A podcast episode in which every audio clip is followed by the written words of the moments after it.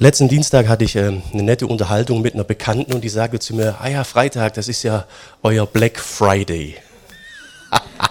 Fand ich Hammer. Sie guckt übrigens zu. Hey, vielen Dank, super Predigtvorlage, schön, dass du mit dabei bist. Black Friday. Dachte ich, ja, ja, irgendwie Höhepunkt. Ja, Black Friday ist ja richtig was los. So kann man das sehen. Guckst du ins Internet, da gibt es eine Diskussion über Tanzverbote. Ätzend, warum braucht man das? Wieso Karfreitag? Große Teile der Bevölkerung können damit nichts, absolut nichts mehr anfangen. Humanisten, Humanismus geprägte Menschen, finden wir auch im Internet, nennen Karfreitag abgrundtief, primitiv und brutal. In der Theologie gibt es zwei Richtungen. Für die eine ist es Zentrum der Erlösung und zwischen der Geburt und Ostern der Höhepunkt der Weltgeschichte. Auf der anderen Seite der Theologie sagt man, naja, war das tatsächlich nötig? Die Liebe Gottes wäre ja auch so, kann man eigentlich den modernen Menschen nicht mehr zumuten. So Karfreitag zeigt eine komplette Zerrissenheit. Das Kreuz scheidet die Geister in dieser Welt und der unsichtbaren Welt. Und so war das schon immer.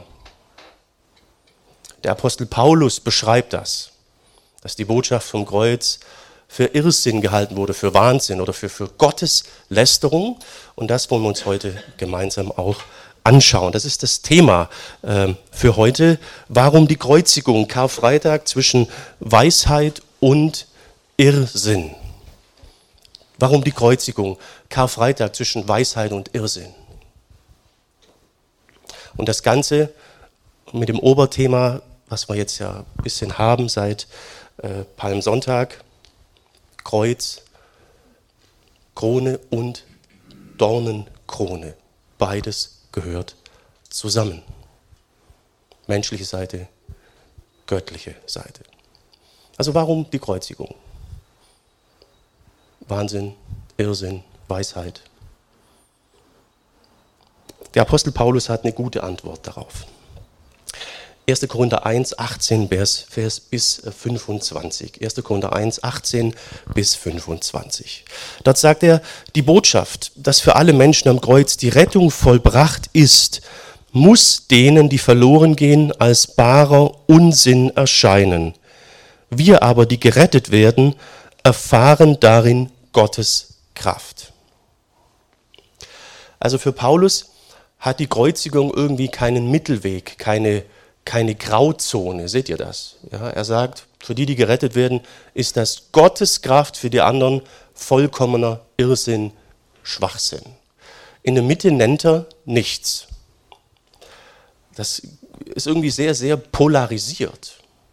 Ich dachte ja, aber naja, gibt doch auch welche, ich kenne ja Theologen und Gelehrte, die haben das schon vom Kopf her verstanden und sehen das auf der historischen Warte auch als vernünftig. Aber angenommen, klar, haben das nicht, weil es ja, ne, also es gibt auch so einen Mittelweg ja vielleicht. Für Paulus gibt es den offenbar nicht. Hm. Und das mit der, mit der Kraft, das haben wir auch an einer anderen Stelle im im Römerbrief ist eine wichtige Parallele, die vielleicht hilft, das besser zu verstehen. Da sagt er, zur guten Nachricht bekenne ich mich offen und ohne Scheu. In ihr ist die Kraft Gottes am Werk und rettet alle, die der Botschaft glauben und sie im Vertrauen annehmen. An erster Stelle die Menschen aus dem jüdischen Volk und dann auch die aus den anderen Völkern. Merkt ihr, da ist wieder das Wort Kraft. Ist das gleiche Wort, das wir gerade im Korintherbrief hatten. In der Apostelgeschichte 1, Vers 8 sagt Jesus seinen Jüngern, ihr werdet Kraft empfangen, wenn der Heilige Geist auf euch kommt. Dann werdet ihr meine Zeugen sein in ganz Jerusalem, Judäa, Samaria und der ganzen Welt. Da steht dasselbe Wort, es geht um die Kraft Gottes, es geht um den Heiligen Geist.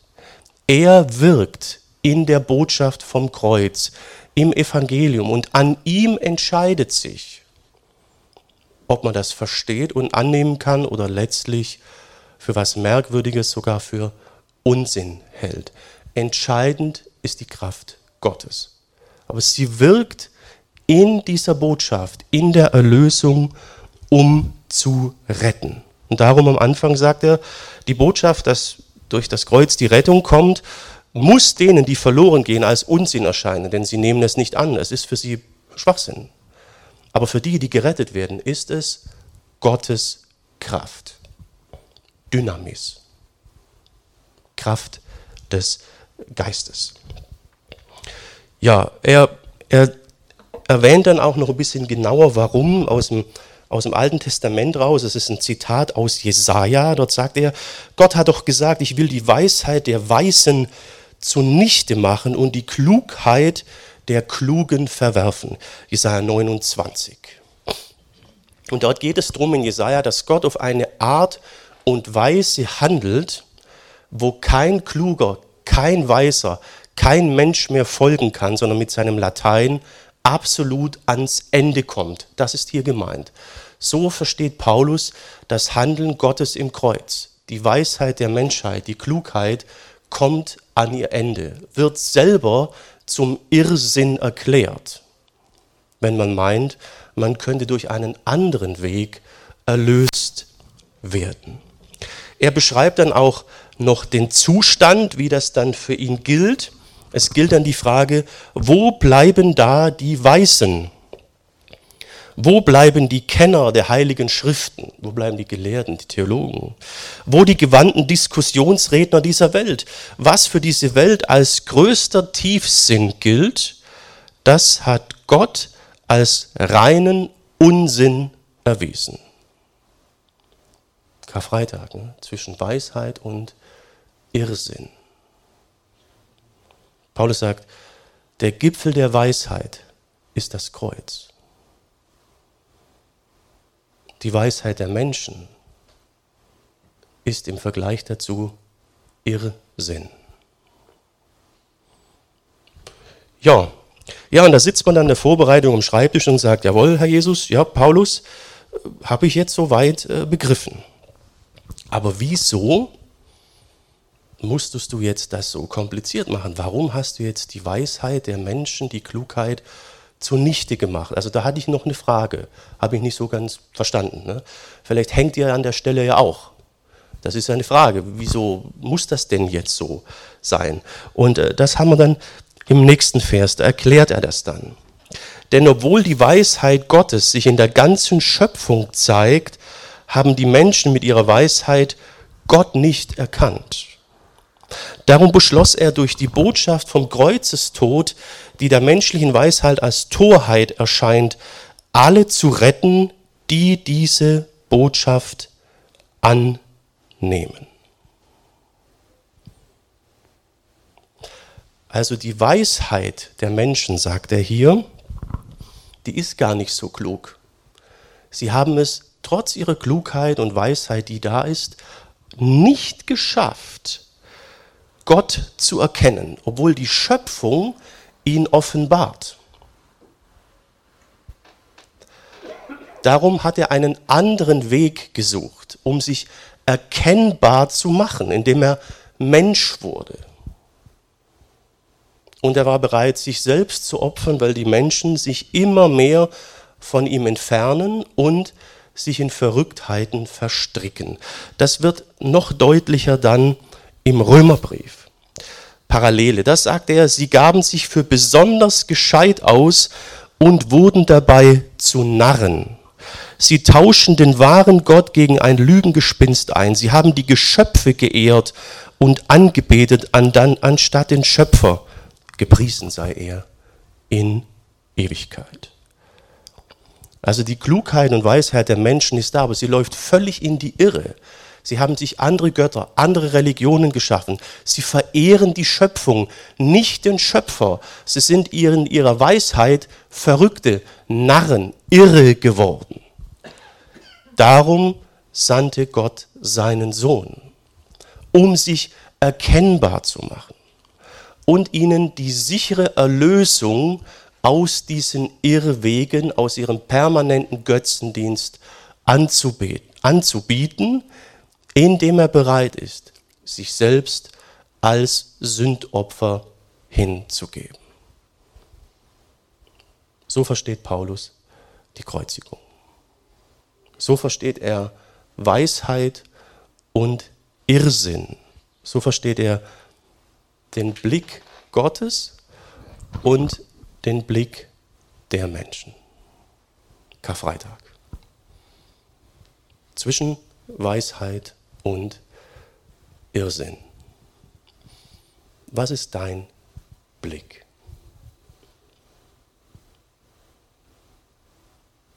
Wir kennen uns wahrscheinlich noch alle an die Tsunami-Katastrophe erinnern, 2011. Ne? Fukushima ist noch ein Stichwort, ne? Reaktorunglück in Japan. Ich habe eine Internetseite gefunden, da werden für Japan insgesamt 24 Tsunamis registriert. Der erste um 684 nach Christus, äh, der erste und der letzte um 2011. Fand ich sehr interessant. Und im Zuge einer dieser Tsunamis, ich habe leider das Datum nicht rausgekriegt, aber es war nicht der, ich denke im 18. oder 19. Jahrhundert, ereignete sich eine erstaunliche Geschichte, die wahr ist und die Missionare aufgeschrieben haben. Da war ein kleines äh, Fischerdorf in der japanischen Küste und da gab es einen Bürgermeister und der war oberhalb der Küste auf dem Hügel bei seinen Reisfeldern.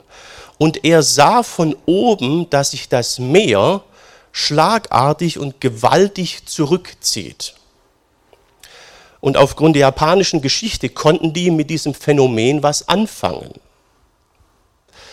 Er wusste aber nicht genau, wie er jetzt die Leute unten retten soll und hat deswegen seine Reisernte angezündet. Die Leute unten haben das Feuer gesehen, sind alle zu ihm auf den Hügel gerannt, um das Feuer zu löschen. Und dadurch waren sie gerettet. War das jetzt Irrsinn? Verrückt oder war es vernünftig? Je nach Situation würde man sagen, das ist ja völlig daneben. Aber in der Situation war es aufopfernde Liebe. Und das ist das Prinzip, das Paulus uns hier vermitteln möchte. Die Menschen sind irgendwie blind. Sie können Gott nicht erkennen. Stattdessen erschaffen sie sich Ersatzgötter, Ersatzreligionen. Sie drohen in einer Welle von Schuld, die sie permanent auf sich laden, unterzugehen. Darum handelte Gott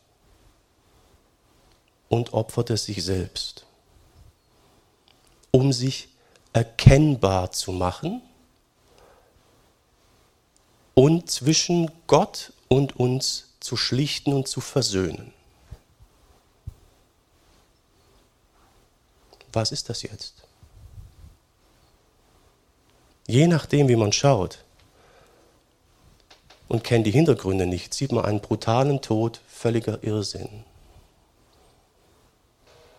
Blickt man aus Gottes Sicht, ist es aus, aufopfernde Liebe und Weisheit. Karfreitag zwischen Weisheit und Irrsinn. Aus menschlicher Sicht ist die menschliche Weisheit und die Religionen und die Wege, die man sich macht, um sich selbst zu erlösen, sehr, sehr klug. Aus menschlicher Sicht ist es Weisheit. Aus Gottes Sicht ist es Irrsinn, der nicht zum Ziel führen wird. Erste Botschaft für uns heute. Menschlich Weisheit, in Gottes Augen Irrsinn. Hier gibt es jetzt einiges an Botschaft für uns in Bezug auf andere Religionen, Glaubenswege und, äh, oder Philosophien. Äh, die erste Botschaft, die sich hier ergibt, die lautet äh, Respekt. Paulus setzt hier voraus, dass in den anderen Wegen viel, viel Klugheit und Weisheit drinsteckt. Es steckt zum Teil eine tiefe Reflexion des Menschen und der Welt in den anderen Religionen. Ich habe Entscheidendes über den Mensch, seine Begierden und die Leidenschaften aus dem Buddhismus gelernt. Eine tiefe Weisheit. Paulus zitiert griechische Philosophen und sagt, oh, ja, das ist gar nicht so weit weg. Ja. Hm, manche verziehen das Gesicht. Ja, ist für uns vielleicht fremd. Aber wir sind oft ein bisschen zu schnell dabei, und zu sagen, pass mal auf, die wissen gar nichts, äh, völlig falsch. Hm, da haben wir vielleicht schon manchen Menschen abgebügelt. Die können auch denken. Das ist nicht einfach so entstanden. Manchmal reagieren wir vielleicht auch so, wenn wir selber vielleicht keine Antwort haben. Es ist menschliche Klugheit und Weisheit vorhanden. Paulus traut sich in der Predigt, Philosophen zu zitieren. Aber er sagt, Gott hat einen anderen Weg geschaffen, weil diese Wege menschlicher Weisheit der Religion nicht zum Ziel führen. Das versuche ich uns mal zu zeigen. Also es gibt in den Religionen so ein paar Kernpunkte, die hat man überall. Man nimmt sich wahr als Mensch und man nimmt sich wahr als unvollkommen und vergänglich. Das ist in jeder Religion gleich. Man nimmt die Welt als unvollkommen wahr und hat den Eindruck, so wie es ist, kann das nicht der Idealzustand sein. Das findet man in jeder Religion. Äh, dann gibt es ein gewisses Ziel. Es sagt, der Idealzustand, der muss außerhalb der Vergänglichkeit, außerhalb dieser Welt, dieser Sphäre liegen. Es muss etwas Größeres geben. Das wird dann Paradies genannt, Himmel, Nirvana oder wie auch immer. Es gibt eine Zielvorstellung. Da möchte man hin. Dann ist man dort am Ursprung, wie es sein soll.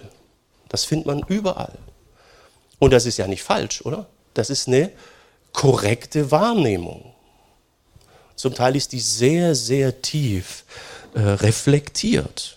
Ja. Und dann gibt es aber so eine Hürde, ich nenne die mal Kontrollinstanz. Das können verschiedene Götter sein.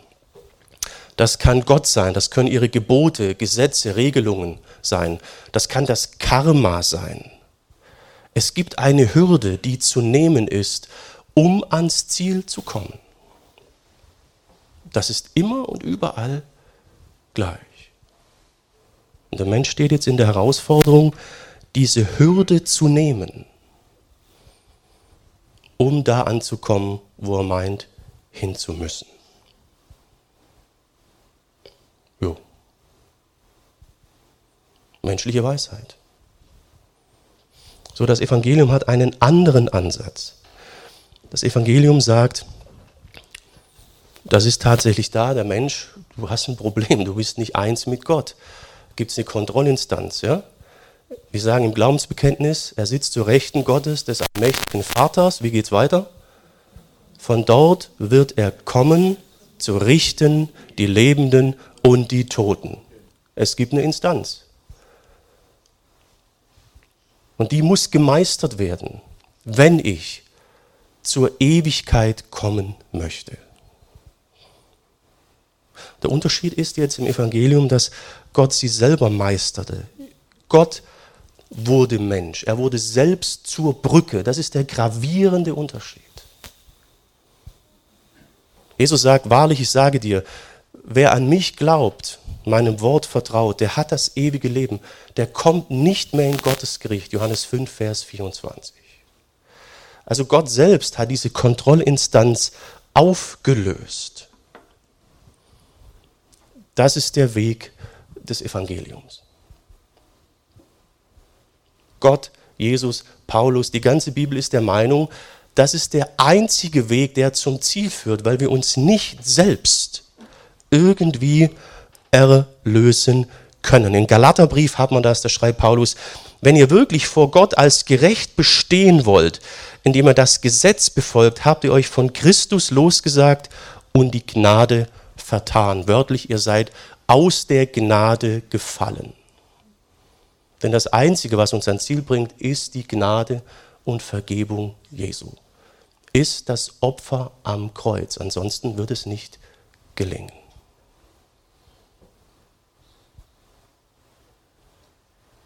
Also ihr merkt, viele Voraussetzungen sind sehr gleich und da kann man toll miteinander sprechen. Tolle Gespräche gehabt über Sünde mit den Muslimen und vor ein paar Jahren hatte ich ein tolles Telefonat mit, mit dem Rabbi der ähm, Synagoge in Pforzheim, Mischa Barlev, war richtig gut. Aber am Ende haben wir gesagt, okay, hm. der sagte tatsächlich zu mir, das hat mir gut getan, so wie du die Tora liebst, es ging um meine Doktorarbeit, wirst du noch Jude, du konvertierst noch, so wie du die Tora liebst. Und da sage ich, hm. und da sagt er, ja, du willst du etwa, dass ich konvertiere? da sage ich, oh, ähm, also du, Jesus kennenzulernen, würde dir nicht schaden. Also, naja, okay, ich habe nichts anderes erwartet, aber wir verstehen uns ja trotzdem, ganz genau. Ne? Also, ja, da war zu einem gewissen Punkt viel Übereinstimmung, aber dann, naja, ja, er sagt dann, du musst mal das lesen und dann, das verstehe ich nicht. Dann sage ich, lese mal den Hebräerbrief, da wird speziell für jüdische Menschen das mit Jesus erklärt. Hat aber den nicht gemacht. Er sagt, außer der Torah was zu lesen ist sinnlos oder so. Na, vielleicht telefonieren wir irgendwann nochmal. Also es war sehr, sehr gut. Ja? Aber es gibt einen grundlegenden Unterschied. Gott wurde Mensch. Gott hat sich geopfert und er möchte dadurch Sicherheit geben. In 1. Johannes 5 heißt es, ich habe euch diesen Brief geschrieben, damit aufs Neue bewusst wird, ihr habt das ewige Leben, so gewiss ihr euch zu seinem Sohn Jesus Christus bekennt. Ihr habt es, es ist sicher. Wenn ihr mit Menschen aus anderen Religionen sprecht, werdet ihr diese Sicherheit nicht finden. Denn da liegt es an dir, es zu vollbringen. Im Evangelium liegt es an Christus. Er hat es getan. Es ist vollbracht. Und Paulus geht so weit, dass er sagt, die anderen Wege sind Irrsinn. Bisschen hart, ne? Ähm, warum erklärt er dann im zweiten Teil vom Text? Und er hat äh, weniger Verse. Also das ist auch äh, sehr schön. Paulus hat manchmal echt Probleme, so auf den Punkt zu kommen. Ich ja nicht, aber bei Paulus ist das echt manchmal äh, schwierig. Genau. Er sagt hier, die Juden fordern von Gott sichtbare Machterweise, die Griechen suchen in allen Dingen einen Sinn, den die Vernunft begreift.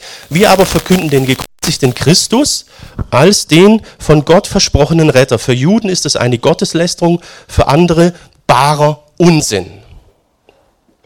Also, ähm, wir können uns sicher vorstellen, dass das Evangelium auf Menschen anderer Religion vielleicht so ein bisschen bedrohlich wirkt oder vielleicht sogar so ein bisschen abwertend. Ne? Äh, das hat immer Spannungen schon hervorgerufen. In der Reihe im Thessalonicher Brief, wo wir ja gerade eigentlich stecken, hat sich ja auch, haben wir gesehen, bei der Gründung der Gemeinde gab es einen Volksaufstand. Das Evangelium wurde als Bedrohung wahrgenommen.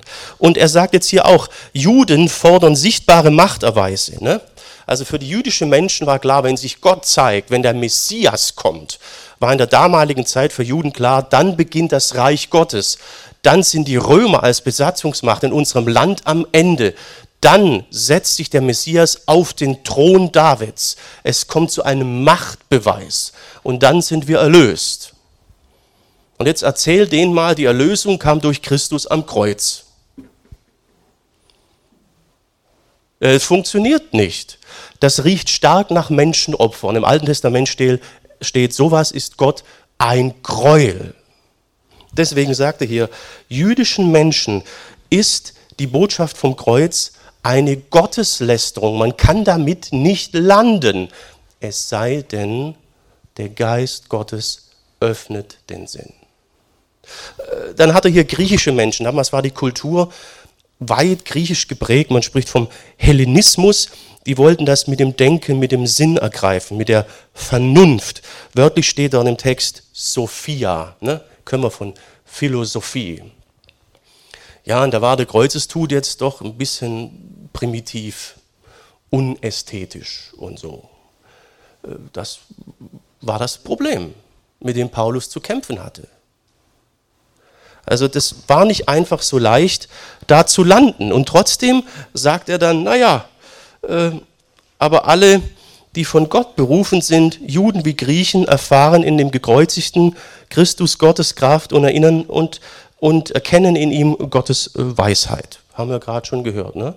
Alle, die es annehmen, die von Gott berufen sind, merkt ihr? Gottes Kraft Gott wirkt selber im Evangelium. Von Natur aus begreifen wir es nicht. Gott erscheint töricht und ist doch weiser als Menschenweisheit. Gott erscheint schwach, schwach, ärmlich, zerbrechlich am Kreuz und ist doch stärker als Menschenkraft. Denn seine Botschaft ist in der Lage, sicher die Erlösung und das ewige Leben zu bringen. Hm. Ich habe gerade die Geschichte von dem Bürgermeister erzählt. Ne? Ja, wenn man die Hintergründe nicht kennt, das nicht begreift, unvernünftig. Der muss in die Klapse, zündet seine Ernte an. Ne? Aber er hat halt Dinge wahrgenommen, die die Leute unten nicht wahrgenommen haben. Beim Kreuzestod ist es genauso. Die jüdischen Menschen, die griechischen Menschen, mit denen er damals zu tun hatte, die die Hintergründe nicht kannten, die gar nicht zuhören konnten, für die war das Irrsinn, konnte gleich wieder gehen. Aber da, wo Offenheit war, wo man erklären konnte, da wurde es angenommen und wahrgenommen als Gottes rettende Kraft, als der absolute Gipfel der Weisheit, die höchste Weisheit des Universums. Sichtweise. Ne? Aus Gottes Sicht Weisheit, aus menschlicher Sicht Irrsinn. Was ist dein Blick?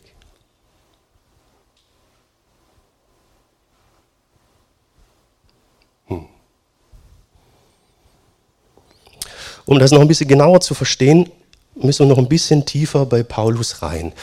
Wir haben jetzt das gesehen mit den Prinzipien, Evangelium und Religion, habe ich gerade erklärt, aber da gibt es noch einen, einen tieferen Punkt, und der betrifft das Bild vom Menschen. Fachlich nennt man das die Anthropologie. Es geht um die Frage, was ist eigentlich Sünde?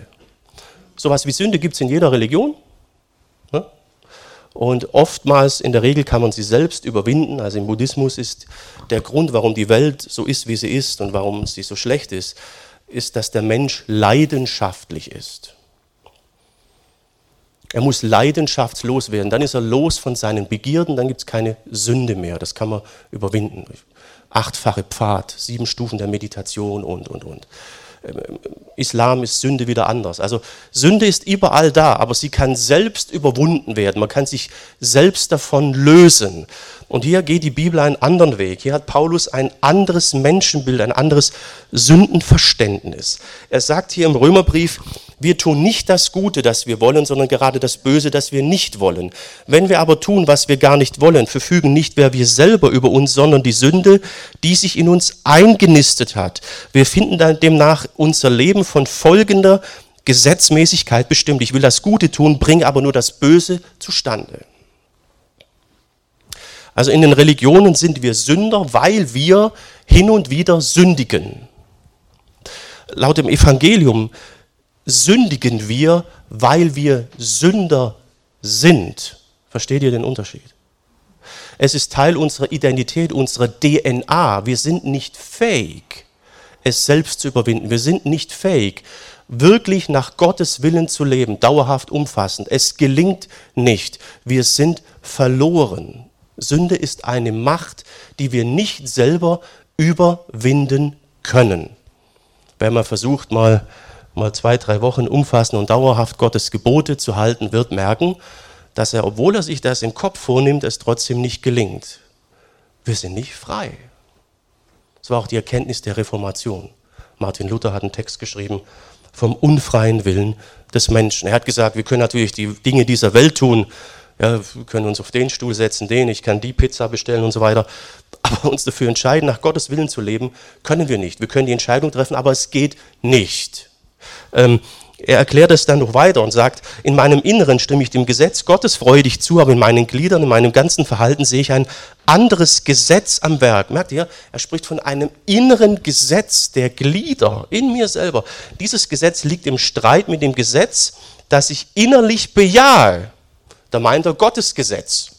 Also ich will das halten, ich will seine Gebote halten, aber irgendwie macht das andere mich zu seinem Gefangenen. Seht ihr, hier steht Gefangenen. Es hat das Gesetz, der, es ist das Gesetz der Sünde, das sich in meinen Gliedern, das in meinen Gliedern regiert und mein Verhalten diktiert. Wenn das die Realität ist, ist Jesus der einzige Weg ist die Realität, dass es anders ist und ich da selber irgendwie rauskomme, dann kann man es auch mit menschlicher Weisheit und den anderen Religionen versuchen. Stimmt aber, was die Bibel sagt, dann geht es nicht nur um unsere Taten, dann geht es um unser Inneres, unser Denken.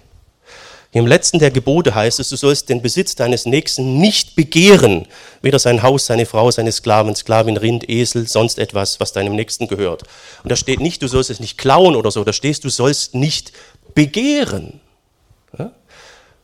Da geht es nicht um die Tat, es geht um die Haltung. Gott sieht alles, er sieht die Gedanken. Seit es die Menschen sieht, seit es dich gibt, hat er alles gesehen, alles gehört, jeden Gedanken, jedes Wort. Und es wäre ein bisschen Banane, wenn wir glauben, was wir über andere denken oder über ihn denken, juckt ihn nicht. ähm, er sieht. Im Psalm heißt es, ich kenne deine Gedanken von ferne. Im Matthäus-Evangelium heißt es, ich aber sage, das ist Jesus, sagt das hier, wer eine Frau auch nur mit dem Blick voller Begierde ansieht, hat im Herzen schon die Ehe gebrochen. Es geht um die Haltung. Unsere Haltung führt zur Tat. Wir sind keine Sünder, weil wir ab und zu sündigen, sondern sündigen, weil wir Sünder sind. Das ist der Punkt. Darum ist die Bibel der Meinung, wir brauchen Erlösung. Darum ist Gott der Meinung, dass er seinen Sohn senden und opfern musste. Und da ist jetzt die Frage, welche Meinung stimmt. Sagen wir, naja, also das mit dem Kreuz ist nett, aber schaffen wir ja auch so. Sagen wir, das wäre nicht nötig gewesen oder war es notwendig? Das ist die Frage. Darin entscheidet sich, ob wir das mit der Kreuzigung annehmen oder als brutalen Irrsinn abtun und lieber Religion und andere Wege als vernünftig und klug ansehen. Karfreitag zwischen äh, Weisheit und Irrsinn. Ja. Der Blick ist entscheidend. Was siehst du?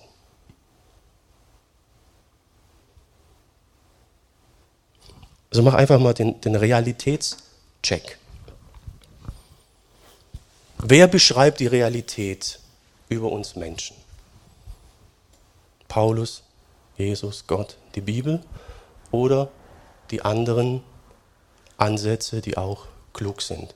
Das ist die entscheidende Frage. Wer bietet ausgehend davon einen zielführenden, realistischen Weg äh, zum Ziel?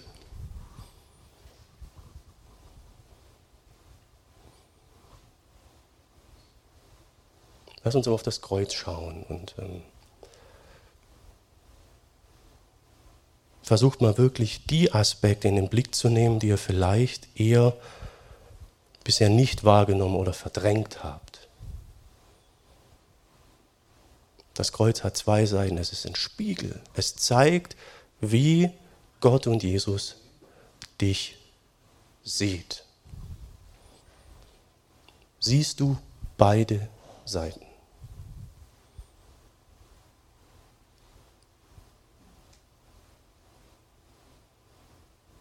Das ist die entscheidende Frage.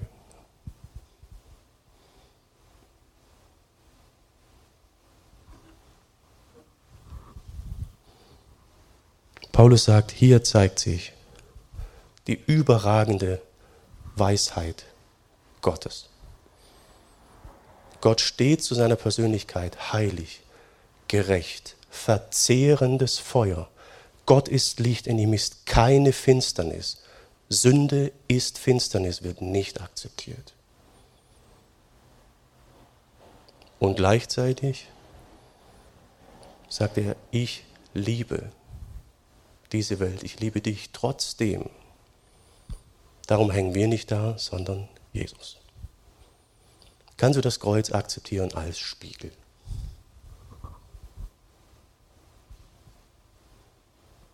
Das ist der Punkt. Warum Kreuzigung? Karfreitag. Weisheit oder Irrsinn?